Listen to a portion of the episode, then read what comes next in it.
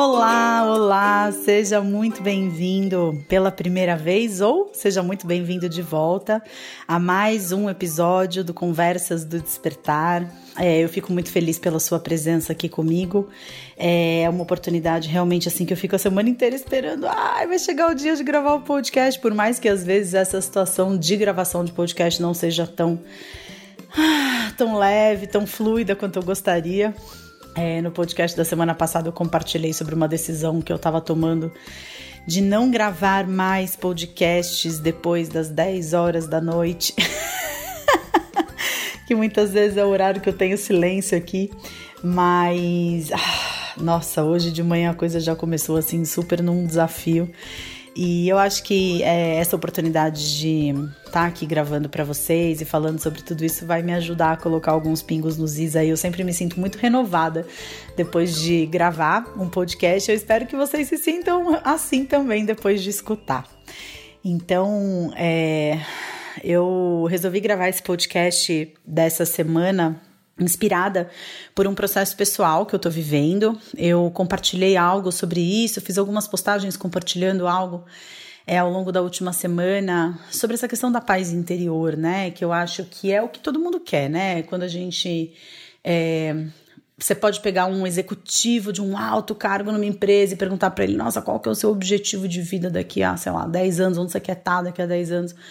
O cara ele pode te falar um monte de respostas relacionadas a conquistas materiais, mas no fundo, no fundo, que ele quer é se sentir bem, né? Por mais que ele é, às vezes uh, tenha comportamentos ou atitudes de fuga nesse sentido, é, muitas vezes querendo uh, conquistar bens materiais para provar coisas para as pessoas, para se sentir bem em relação a um eventual complexo de inferioridade. O que o cara quer é se sentir bem. E a mesma coisa se você é, for olhar para um adicto, né, um drogadicto, uma pessoa dependente de substâncias químicas.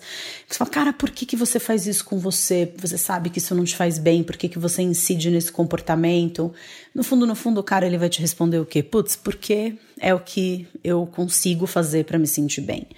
É, e, e, assim, e aí a gente indo, né, do branco até o preto, passando por uma tonalidade de, diferentes de tons de cinza, né? Peguei dois exemplos bem extremos, mas é, acho que essa gama de diferentes tons de cinza cobrem todos nós, né? É, todos nós queremos nos sentir bem. E muitas vezes a gente faz coisas é, que estão muito desalinhadas com aquilo que a gente quer fazer.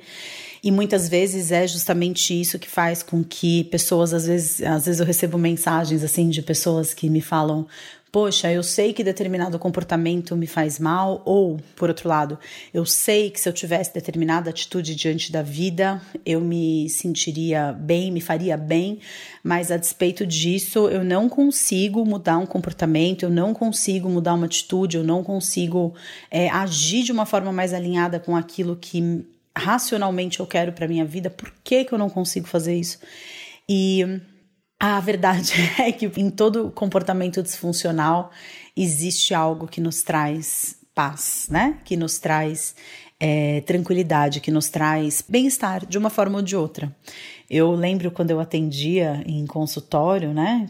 Se você chegou aqui faz pouco tempo, eu sou psicóloga, né? Sou formada em psicologia há quase. Uau! Me formei em 2001 a gente está em 2018, 17 anos de formada já é bastante tempo, dos quais eu atendi durante quase 15 anos em consultório, né? Então, um grande número de pessoas passou pelas minhas mãos.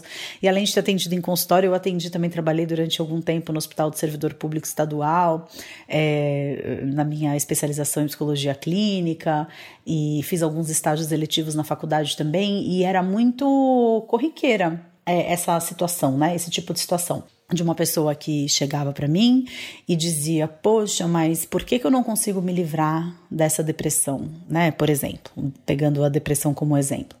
Por que, que eu não consigo me livrar dessa depressão? Por que, que eu não consigo, é, de alguma forma, é, me restabelecer desse sintoma? E durante muito tempo foi uma pergunta muito difícil, assim, né, de responder, porque afinal de contas, quem sou eu na fila do pão? para dizer o que, que uma pessoa, por que, que uma pessoa não melhora de um sintoma, né? Mas assim, até um dia em que eu tive esse insight, em que eu perguntei, né, pra pessoa, eu falei, escuta, depois que você desenvolveu, né, essa depressão, no que, que a sua vida mudou? E aí a pessoa, ah, eu fiz isso, eu fiz aquilo, tal relacionamento acabou, ah, não sei o que, aconteceu isso, aconteceu aquilo, porque eu tô de licença do meu trabalho, ah, é, você tá de licença do seu trabalho.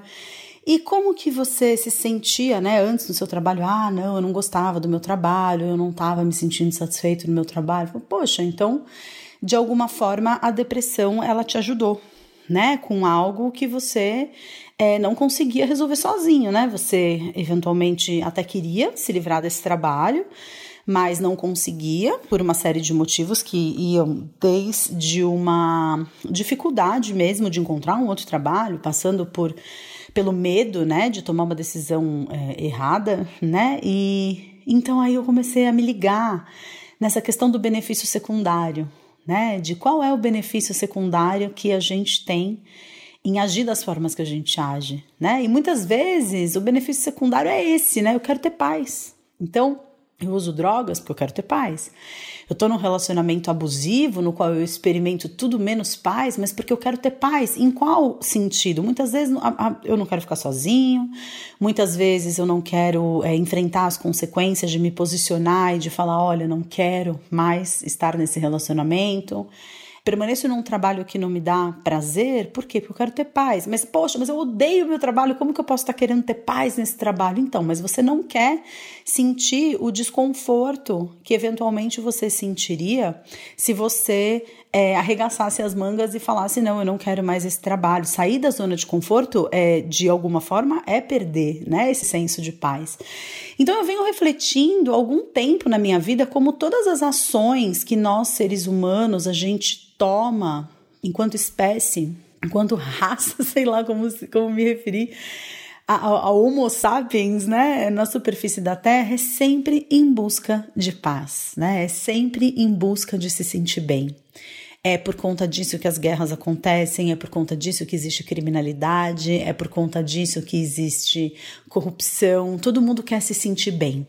É, a finalidade é a sensação de bem-estar, a forma como você trilha esse caminho entre onde você está e essa sensação de paz é o que define, na verdade, o nosso destino, né? Então a gente tá, tá bom, eu quero sentir paz, mas para isso eu preciso é, matar uma pessoa, né? Eu preciso é, me alimentar melhor, eu preciso mudar de cidade, eu preciso é, subjugar outras pessoas, eu preciso ser corrupto. O que, que eu preciso para sentir paz? E aí, muito recentemente, eu comecei a refletir que, na verdade, então, se todo mundo quer a mesma coisa, todo mundo quer sentir paz, né? Na verdade, o que a gente precisa é entender um pouco mais sobre o que nos traz paz, que não sejam coisas que a gente precise comprar do lado de fora, porque aí a gente já entra numa questão é, de restringir essa possibilidade. Então, quem tem dinheiro tem mais acesso a esse caminho de paz. E quem. Ah, não, é pra, pra, então, para ter paz, todas as pessoas precisam ter um plano de saúde, né? Estou falando de algo que é uma. Eu acho que faz parte desse exercício também a gente é, ter uma referência muito clara de quais são as coisas que existem externamente a nós, nas quais a gente deposita condições para que a gente experimente a paz do lado de dentro. Então, coisas que na minha vida me fazem ter paz, fazem com que eu sinta Uau, então tá, então tô relaxada, né? Ter um plano de saúde, principalmente diante de tudo que tá acontecendo com a minha amiga Gi e toda essa morosidade do Sistema Único de Saúde, a demora que foi, ela demorou cinco meses para conseguir tirar uma pinta, que na hora que tirou já tinha virado é, um melanoma no estágio 4, né? Esse, a minha mente fica repetindo para mim: caramba, cara, se a Gi tivesse um plano de saúde, ela não teria esperado cinco meses para tirar essa pinta, as coisas seriam diferentes. Então, essa questão da saúde, de como eu lido com a minha saúde, recentemente.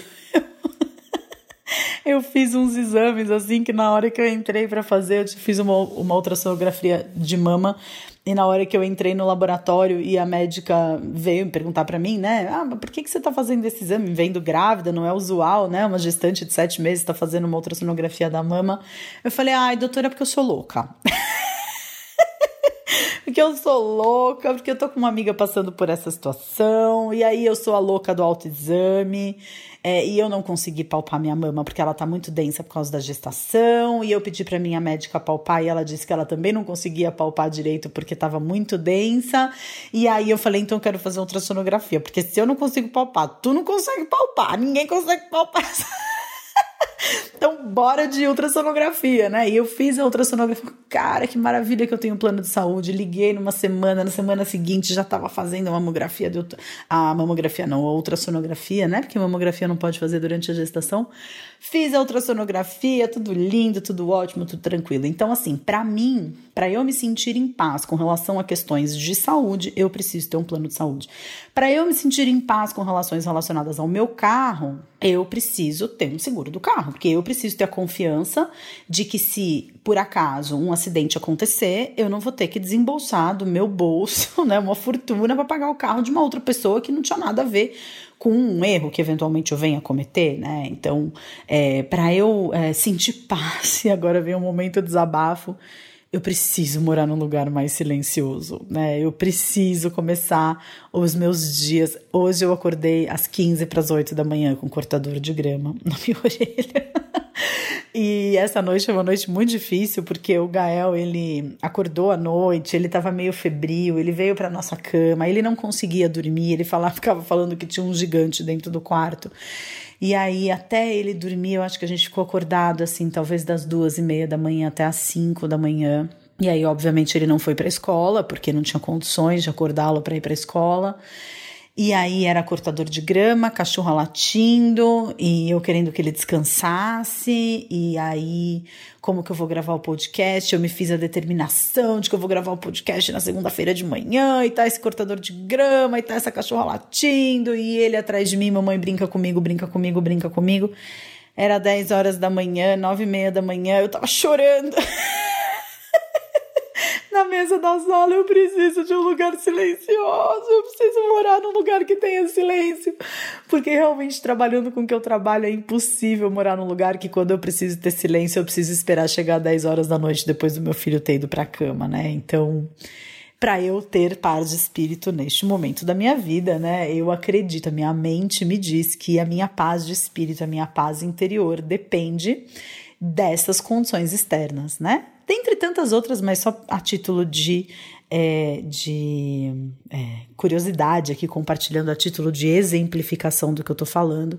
Eu, esta que vos fala, que parece uma pessoa tão equilibrada e zen, precisa de um plano de saúde, de um seguro do carro e de silêncio para experimentar a paz de espírito. E, e ao mesmo tempo, assim, é claro que eu sei que a paz de espírito, a paz interior, ela não depende de nada que venha de fora, né? Eu sei que é possível você estar tá em paz em meio a um turbilhão de acontecimentos é, rolando, porque eu, enfim, já li histórias inspiradoras o suficiente, já conheci mestres o suficiente para entender que a paz interior não depende de nada de fora, né? Buda tem uma frase muito bonita que diz: a paz vem do interior, não a procure do lado de fora porque mesmo com todas essas coisas, né, é, mesmo tendo um seguro do carro, mesmo tendo um plano de saúde, mesmo morando num lugar silencioso, eu já tive a experiência de me mudar para o outro lado do mundo em busca de algo que eu achava que me faltava aqui, e eu me levei, né? Então eu levei a mim mesma para o outro lado do mundo e levei todos os meus problemas junto comigo. Então, é, se eu tenho eu ou qualquer pessoa, né? Se a gente tem essa inquietação dos pensamentos, a gente pode estar no lugar mais silencioso que existe, que vira o lugar mais barulhento do planeta, porque a nossa mente ela não para de falar nenhum segundo. É, e, eu tenho é, refletido bastante assim sobre esse caminho para a paz interior, né? O que é necessário é, de alinhar que forma diferente que eu preciso desenvolver de enxergar a vida. É, quais são assim os passos mesmo, né, que eu preciso dar para alcançar essa paz interior, para chegar nesse lugar de falar, nossa, independentemente do plano de saúde ou do seguro do carro, é, ou enfim, o silêncio do lugar onde eu moro, né, eu sei o que fazer Da mesma forma que eu, eu, eu sei o que eu preciso fazer para ter uma boa noite de sono, né? Então eu não posso comer depois das. Para eu estar tá na cama linda, delícia, para dormir 10 horas da noite, que é o ideal para mim, posto que eu acordo seis vezes durante a noite para fazer xixi, eu preciso comer até as oito, né? Para ter feito a digestão e ir dormir com a digestão feita. Eu preciso tomar um banho relaxante com uma meia luz. Eu tenho uma luminária no banheiro que deixa tudo meio cor de rosa, cor de roxo, assim. Então, um banho relaxante. É, o meu chuveiro fica dentro de uma banheira, então aí eu pingo no chão da banheira umas gotinhas de óleo de lavanda. É, e eu esse banho antes de dormir ele é praticamente um ritual. Eu, eu preciso fazer alguns é, algumas respirações profundas, principalmente porque a barriga tá me trazendo bastante falta de ar. É, eu sei o que eu preciso fazer para ter uma boa noite de sono, né? Eu não posso ficar vendo televisão ou olhando o celular. Pelo menos meia hora antes de dormir, eu preciso desligar tudo e me sintonizar realmente com essa vibe do sono, porque senão eu demoro muito para dormir. E aí eu ouço o Ricardo roncando. eu preciso enfiar o tapa ouvido e aí eu não consigo enfiar direito. E, então eu sei que eu preciso desses passos, né, para dormir bem. Então fiquei pensando, falei, eu precisava realmente descobrir assim dentro da minha experiência quais seriam, né, esses passos é, para me sentir em paz, para buscar essa paz do lado de fora. Eu venho refletindo muito sobre isso em função de toda essa bagunça hormonal que a gestação traz, em função de toda essa questão que está acontecendo com a Gi, em função é, de umas alterações de comportamento do Gael desde que eu fiquei grávida e umas questões familiares que eu venho enfrentando. Falo, cara, eu não posso depender do que acontece do lado de fora para eu me sentir em paz. E aí, é, ontem à noite eu estava fazendo uma meditação antes de dormir e de repente eu me dei conta assim que eu posso não saber esse caminho para a paz interior, eu posso não ter trilhado essa jornada, eu posso não ter chegado lá ainda ao ponto de gravar um vídeo ou chamar a galera e falar, pessoal, descobri o que, que a gente precisa para ter paz interior. Mas eu acho que eu eu, eu, eu começo a intuir um pouco esse caminho, né? É, e mais do que por aprendizado, do que eu já ouvi mestres falando, ou livros que eu tenha lido, ou cursos que eu tenha feito, ou vídeos que eu tenha assistido, é, eu começo a intuir alguns passos para esse caminho que são passos que estão é, acessíveis a todos nós. Não depende da gente ter dinheiro para conseguir colocar isso em prática. E que hoje, assim, refletindo, né, quando eu vim aqui gravar esse podcast, quando finalmente. Ai, a santa da minha sogra. eu mandei uma mensagem desesperada para ela às 7h20 da manhã, falando: pelo amor de Deus, a gente pode passar o dia na sua casa. Eu tenho tanta coisa para fazer, o Ricardo também. E aí ela demorou para responder, porque ela é presidente da Associação da Terceira Idade, né, de Osasco. E aí ela tava lá nos afazeres dela, e aí ela me respondeu falando: Não, Mel, pode vir. Ela me chamou de Mel. A gente se vira aqui, pode vir, pode vir. E aí eu olhei no relógio, eu falei: Ai, o cortador de grama tinha parado, as cachorras não estavam mais latindo. Eu falei: Vou gravar esse podcast. É, antes de ir para casa dela, porque assim o Ricardo tem o um período da tarde para começar a editar. E aí me veio muito forte, assim, sabe? Essa questão. É, o segredo da vida, né? Qual é o segredo da vida? Qual é?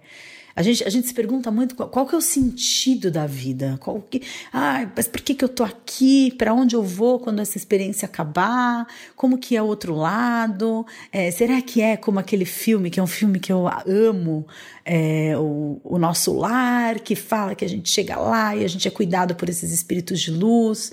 Ai, nossa, então falam que quando a gente volta para esse lugar é como se a gente acordasse de um sonho, né? Então a gente, nossa, aqui é a vida real, o que eu vivia lá era um sonho. E qual é o sentido da vida? Então eu preciso fazer valer os meus, os meus segundos aqui. E aí eu começo, ah, mas então eu preciso de um propósito de vida. Inclusive eu gravei um podcast sobre propósito de vida com o Serjão é, que é pô, um dos meus melhores amigos, com padre, padrinho do Gael, co-criador do curso Namastê, do qual eu falo bastante. Vou deixar aqui embaixo tanto o link desse episódio como o link também do Namastê, do curso Namastê Mas, de modo geral, assim, é uma coisa muito. A, a, gente começa. Se a gente entra em qual é o sentido da vida, é, a, a, gente tem a péssima, o péssimo hábito de buscar sentido, não no sentir, mas no pensar, né? Então a gente, a gente quer que as coisas façam sentido, mas a gente quer que as coisas façam sentido dentro da nossa cabeça. A gente não quer que as coisas façam sentido dentro do nosso coração, que é onde a gente sente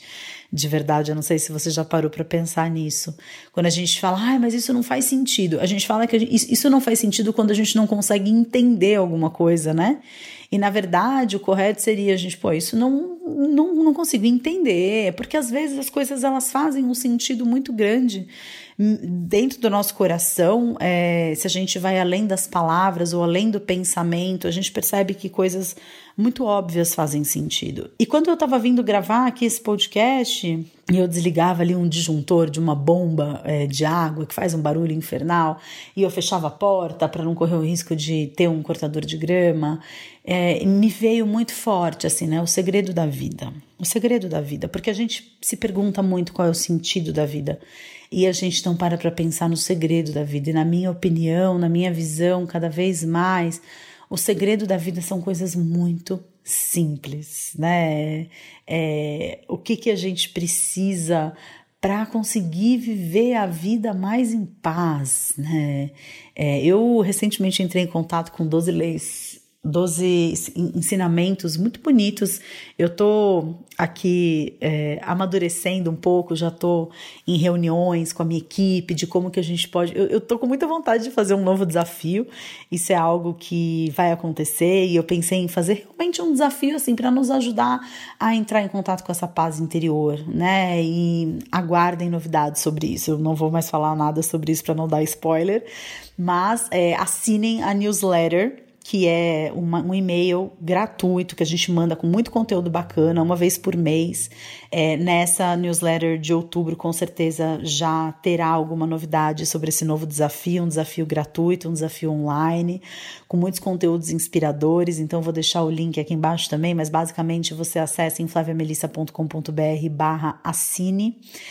É, eu venho refletindo muito sobre isso desde que eu entrei em contato com essas, é, esses ensinamentos, que são ensinamentos muito simples, de hábitos muito simples que a gente coloca em dia, e com certeza eu ainda vou falar bastante sobre isso, mas hoje eu quis resumir de verdade, né? Assim, nossa, o que, que, o que, é, o que é o segredo da vida? O que são coisas muito básicas que a gente pode começar a colocar em prática agora. A gente não precisa de nada, a gente não precisa ir para curso nenhum, a gente não precisa aprender meditação nenhuma, a gente não precisa mudar de casa para um lugar mais silencioso, a gente não precisa de nada, né? Só realmente se aquietar e ter isso é, essas três coisas né, em mente a cada momento do nosso dia, estando atentos para todas as vezes em que a gente se distancia desses grandes ensinamentos, né?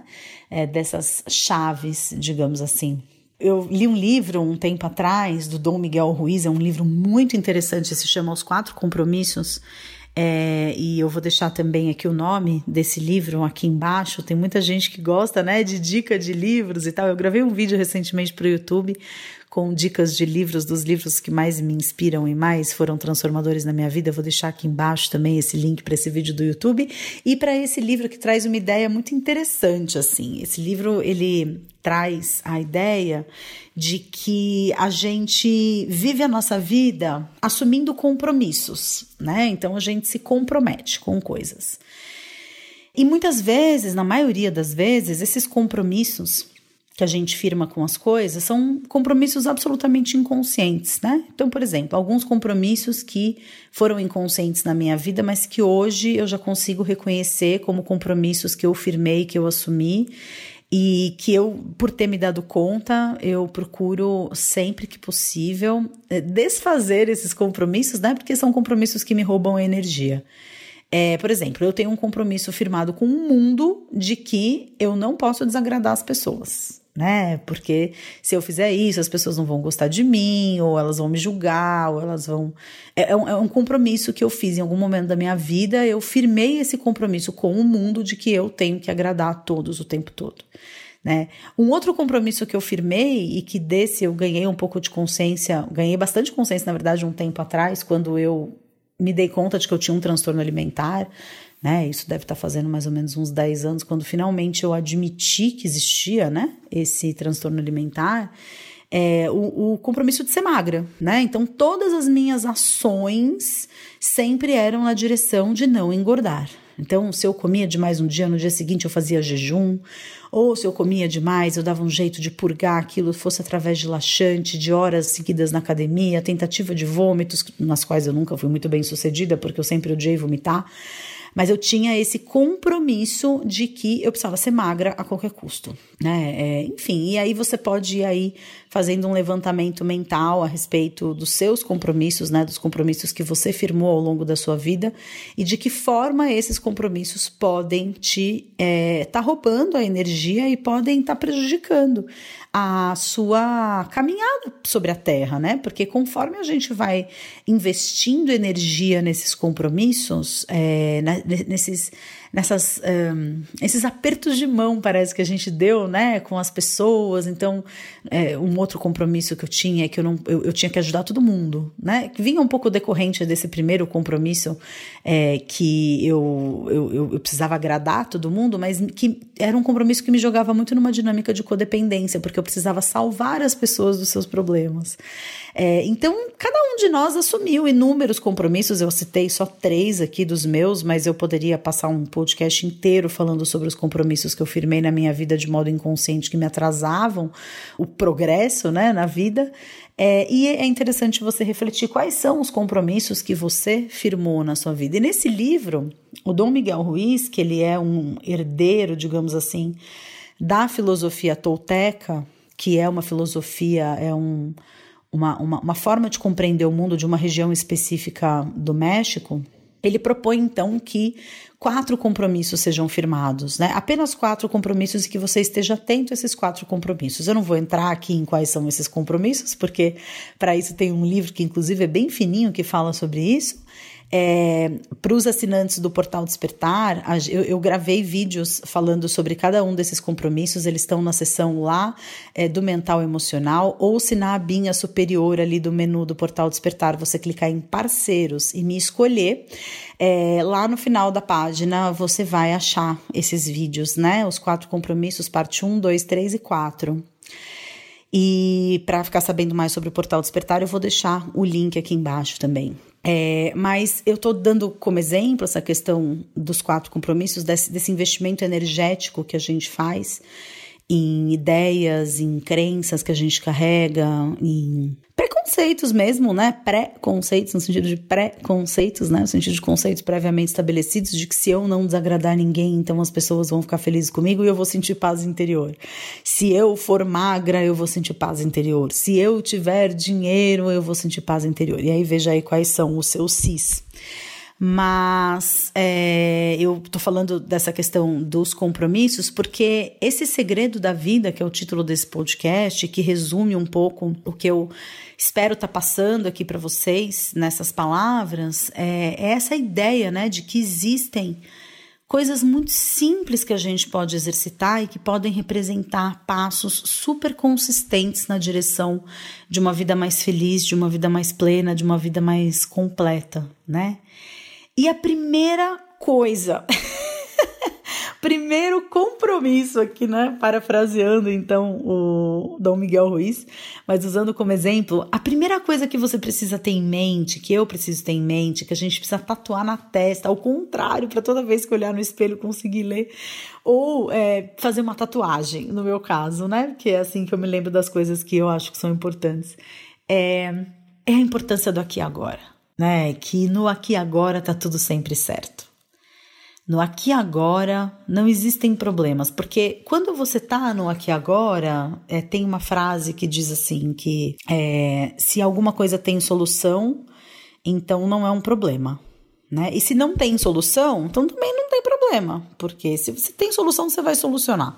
Se não tem solução, não tem nada que você possa fazer a respeito. Que os problemas eles vivem apenas dentro das nossas mentes, né? Só dentro da nossa cabeça é que existem os problemas, porque o, a, os problemas eles derivam de funcionamentos mentais baseados basicamente em tentar evitar cenários que eu considero serem negativos para minha existência e tentar perseguir cenários que eu é, percebo como fundamentais para sentir paz. Ou seja, evitação de conflito e perseguição de conforto. Né? Isso é uh, esses dois é, são os mecanismos principais quando a gente fica tecendo teorias sobre coisas que podem vir a acontecer ou não. A gente fica tentando fugir de tudo aquilo que tira a nossa paz e a gente fica tentando perseguir tudo aquilo que supostamente vai nos trazer paz.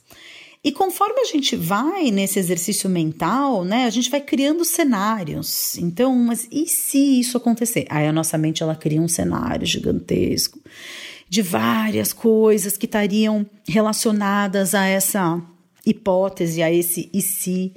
É, então eu crio lá uma imagem enorme de coisas, de, e aí eu consigo ver essas coisas acontecendo, como se fosse um filme, né, que passa na nossa cabeça, e aí eu consigo, é, nossa, então eu enxergo aquilo que está acontecendo de X, Y, Z forma, e, e, e a nossa mente ela tem um funcionamento muito engraçado, que eu já comentei em algum episódio anterior, mas eu não me lembro exatamente em qual foi, mas é que é se você tem 10 coisas favoráveis e duas desfavoráveis, é justamente nessas duas desfavoráveis que a nossa mente vai se prender né? É, se a gente. É, você faz uma postagem na rede social e você recebe 100 comentários positivos e um negativo, é exatamente naquele comentário negativo que a sua mente vai se fixar, né? E isso tem a ver com psicologia evolutiva, isso tem a ver com é, uma realidade de que a nossa mente ela não foi feita para se sentir satisfeita com nada, né?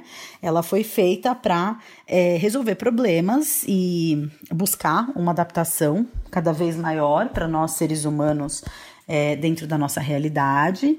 Então, é, a nossa mente ela foi feita para aprimorar situações. Ela não foi feita para se sentir satisfeita com alguma coisa. Então, a gente precisa entender que essa é a natureza da mente para justamente é, não perder o pé da realidade quando a nossa mente começa a jogar a gente num cenário desfavorável, num cenário de tristeza, num cenário de problemas, porque, pelo menos pela minha experiência, Todas as vezes em que eu imaginei alguma coisa acontecendo, e quando essa coisa aconteceu de fato, sempre foi pior na minha imaginação antes de acontecer do que acontecendo em si.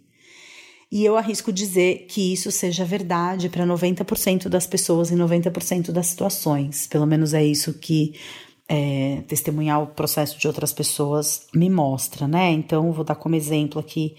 Quando eu descobri que eu estava grávida do Gael, é, no segundo morfológico, no exame morfológico de segundo semestre, de segundo trimestre da gestação, a gente descobriu que ele tinha uma condição renal chamada hidronefrose. Né? Então, é, um rim dele media 2 milímetros, por exemplo, e o outro media 8. Não podia passar de 10, né? Para começar a colocar em risco a função renal, a estrutura renal. E assim foi até o final da gestação, né? Até o final da gestação, o rinzinho direito esquerdo dele é, era um rinzinho inchado de xixi e que esvaziava com mais dificuldade do que o direito. E a gente acompanhou essa situação durante toda a gestação. E a pediatra que acompanhou o parto e que foi a pediatra do Gael aí até, acredito eu, talvez um ano atrás, mais ou menos, é uma pessoa maravilhosa, né? Ela tem um projeto muito legal chamado Lumos Cultural. Vou deixar aqui embaixo é, o, o site e também o Instagram dela. O nome dela é Vânia Gato. Uma pessoa maravilhosa, eu amo muito, virou uma amiga muito querida. A Vânia, ela nos aconselhou. É, assim que ele nascesse, ela solicitou exames de ultrassonografia dos rins, porque uma coisa é você vê o rim do bebê dentro da barriga da mãe, outra coisa é você vê o rim do bebê numa ultrassonografia no bebê. É a coleta de função renal, que é uma coleta de ureia e creatinina para saber o quanto que o rim estava ali funcionando efetivamente na filtragem do sangue. E uma coisa que sempre passou pela minha cabeça e que eu tinha muito medo na época era de de repente, puxa vida, né? Uh, eu, cara, não consegui imaginar, assim, eu lembro quando eu tava montando o quarto do Gael, no qual ele nunca dormiu, no nosso outro apartamento, antes da gente mudar para o interior, é, eu montando o quarto dele, imaginando, né? Ele ali no bercinho, no qual ele nunca ficou. Mas eu imaginando assim, e aí vinha pela minha vinha na, na minha cabeça de vez em quando a possibilidade dele fazer esses exames e ser constatado que ele tinha uma questão mais séria do que é, se pensava, e eu voltando para casa. Essa cena é muito forte. Eu voltando para casa da maternidade sem ele. Seja porque uma tragédia tivesse acontecido, seja porque ele tinha ficado internado na UTI. Né? Eu tinha passado por uma experiência com uma amiga minha é, de ser mãe de, de UTI, né? Ela tinha ficado com o filho 40 dias na UTI e eu não queria ser uma mãe de UTI. Eu não queria passar por isso de jeito nenhum. Eu tinha certeza que eu não ia suportar. E aquela cena de eu chegando em casa e passando na frente do quartinho dele, vendo o nomezinho dele pendurado na porta e passando por ali sem ele nos braços, né? E eu, obviamente, foi exatamente isso que aconteceu. Graças a Deus, ele ficou muito pouco tempo na UTI, é, mas foi exatamente isso que aconteceu, né? Eu passei pela porta do quarto, vi o, o nomezinho dele ali e simplesmente não estava com ele nos braços, né? Exatamente do jeito que eu tinha imaginado. Mas por mais que a cena em si tenha sido exatamente a mesma, né? Porque a, a cena era essa, eu passando pela porta do quarto, vendo o quarto vazio, vendo Gael escrito na porta e indo pro meu quarto, é, apesar de ter sido exatamente isso que aconteceu, o que estava acontecendo dentro de mim naquele momento, os pensamentos que eu estava tendo, as emoções que eu estava sentindo, o, o, cenário do que acontecia no hospital, né, é, fez com que aquela cena ela fosse completamente diferente do que eu tinha imaginado. E foi infinitamente menos pior acontecendo na vida real do que na minha imaginação naquele momento, enquanto a gente terminava o quarto do Gael, de ter imaginado eu chegando em casa sem ele. É, foi foi é, radicalmente diferente, né? Porque eu estava tão ocupada com a situação, eu queria tomar um banho e queria descansar, porque no dia seguinte eu queria estar, antes das sete da manhã, na UTI. O hospital era literalmente na esquina de casa, então eu ia a pé e voltava a pé e eu queria colocar o celular para carregar, porque a enfermeira da UTI tinha me prometido que se ele não conseguisse mamar no copinho durante a noite eu tinha deixado leite para ele, mas se ele é, não conseguisse tomar o leite do copinho, ela me ligaria e eu em cinco minutos estaria lá para dar mamar para ele. Eu, eu, eu tava com tanta coisa na cabeça e eu tava tão focada em resolver o que precisava ser resolvido que eu simplesmente não senti nada daquilo do que eu tinha imaginado sentir, né? E essa é uma experiência na qual eu sempre me baseio é, quando me vem essa coisa do e se, né? Mas e se isso acontecer? Não vai ser do jeito que você está imaginando agora. eu mesma me dou essa resposta. Mas e se tal coisa acontecer? Você não tem como saber como você vai se sentir se tal coisa acontecer. O que você faz é projetar mentalmente os seus piores medos, as suas piores fragilidades, as suas vulnerabilidades mais genuínas num cenário que, se acontecer, você vai se sentir de uma forma completamente diferente. Em 90% das vezes, você vai se sentir muito melhor do que você está imaginando. É, então, eu acho que o primeiro segredo da vida, né, é você o tempo todo estar se corrigindo para voltar para o aqui agora para voltar para o momento presente. O que, o que eu tenho para lidar agora? Não é esse cenário, né? Que eu falei que hoje era nove e meia da manhã, eu estava chorando, porque, meu Deus do céu, eu não vou conseguir fazer tudo que eu tenho que fazer. O Gael em casa o dia inteiro, e se ele continuar tendo febre, o Ricardo também cheio de coisa para fazer, oh meu Deus, o que, que eu vou fazer? Que horas eu vou gravar esse podcast? Que esse cortador de grama não dá uma pausa. E e de repente, assim, né, naquele momento, eu me distraí do momento presente. Porque o que estava acontecendo no momento presente? Naquele momento presente, eu estava amassando tofu para comer numa panqueca. eu tinha acabado de tomar um suco verde. O que estava acontecendo naquele momento? Nada do que eu estava prevendo estava acontecendo naquele momento. É, naquele momento, há quase duas horas atrás, eu não estava imaginando que eu estaria tranquilamente gravando um podcast sem barulho de cortador de grama, se bem que é bom nem falar, né? Porque vai que ele volta. Mas ouvindo um passarinho cantar na árvore do lado da minha janela totalmente relaxada porque eu tô indo para casa da minha sogra e eu sei que eu vou ter aí pelo menos cinco horas de trabalho na parte da tarde, coisa que eu nunca tenho na parte da tarde aqui em casa, porque eu tô sempre me revezando com o Ricardo para estar tá com o Gael. E eu não vou precisar gravar podcast 10 horas da noite, porque eu já o estou fazendo tranquilamente, sem barulho nenhum. Então, é, eu percebo que a gente tem esse vício de atribuir a nossa sensação de paz interior a acontecimentos externos porque a gente se desvia do momento presente. E quando eu me perco do momento presente, aí a minha mente ela me diz: eu só vou ter paz interior se a minha sogra disser que a gente pode ir para casa dela.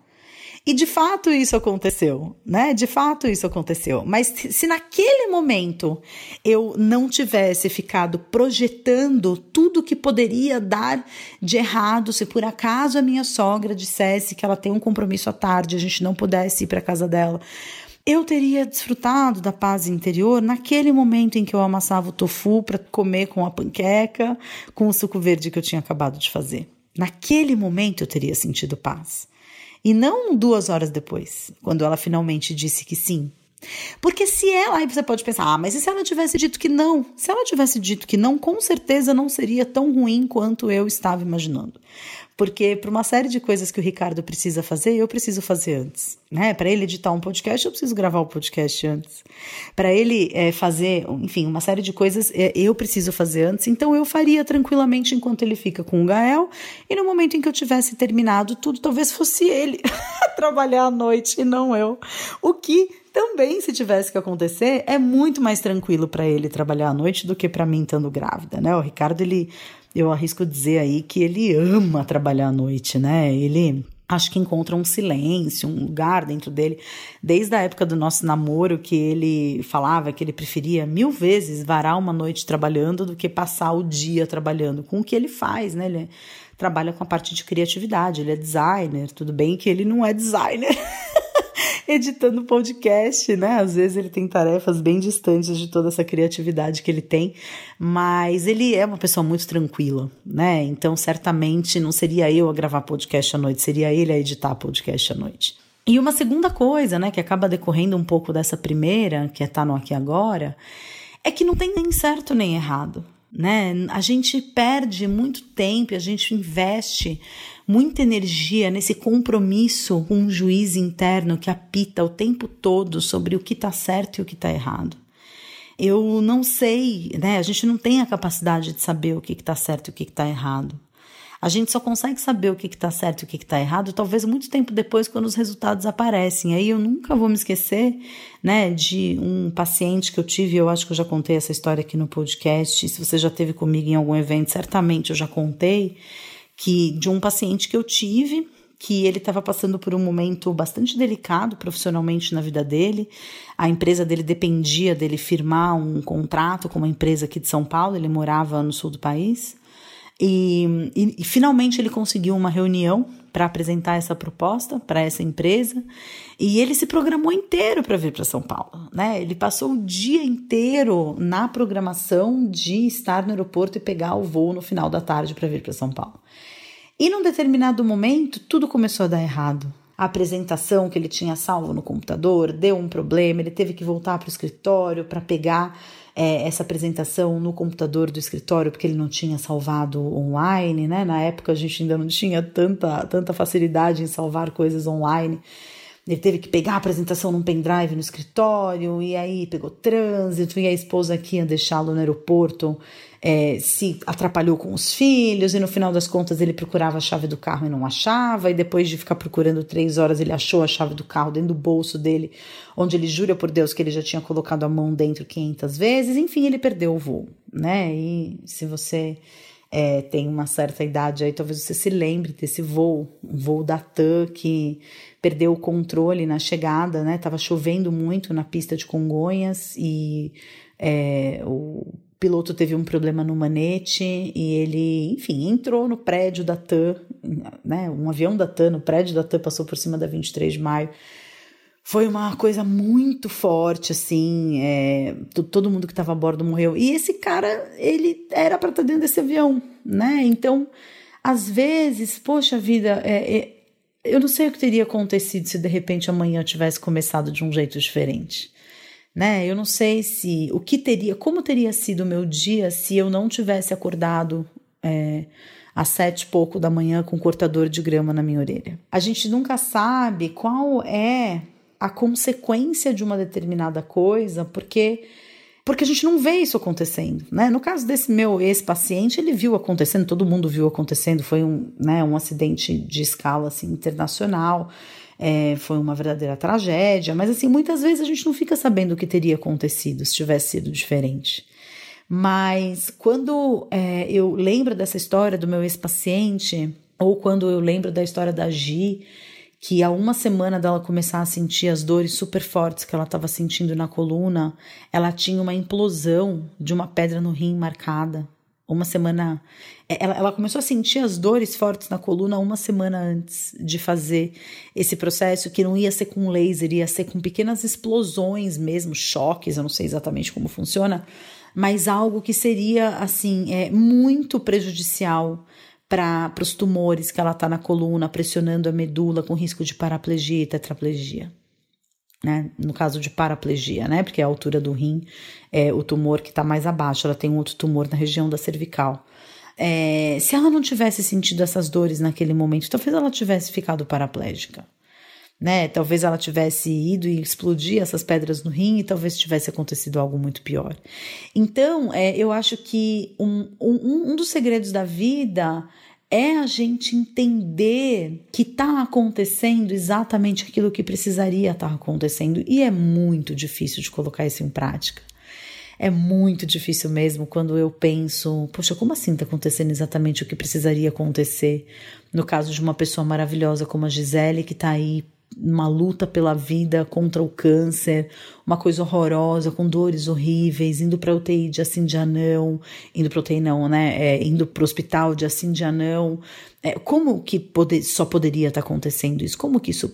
Mas eu acho que quando a gente silencia esses questionamentos e quando a gente sai um pouco da mente e para praticar esse não julgamento, é muito importante que você se envolva em algum tipo de atividade é, meditativa, seja uma, uma prática de mindfulness, seja de meditações guiadas, seja de meditações com mantras. O pessoal do portal aí tem acesso a mais de 60 meditações maravilhosas, seja a meditações ativas, né? Meditações em que você é, medita dançando, ou uma meditação é, que não é nem chamada né, de meditação, mas como, por exemplo, você se envolver é, numa tarefa manual, numa tarefa de jardinagem, é, em, em tricô, em alguma coisa que você faça e que você se desconecte da sua mente, que você esteja totalmente no momento presente, né?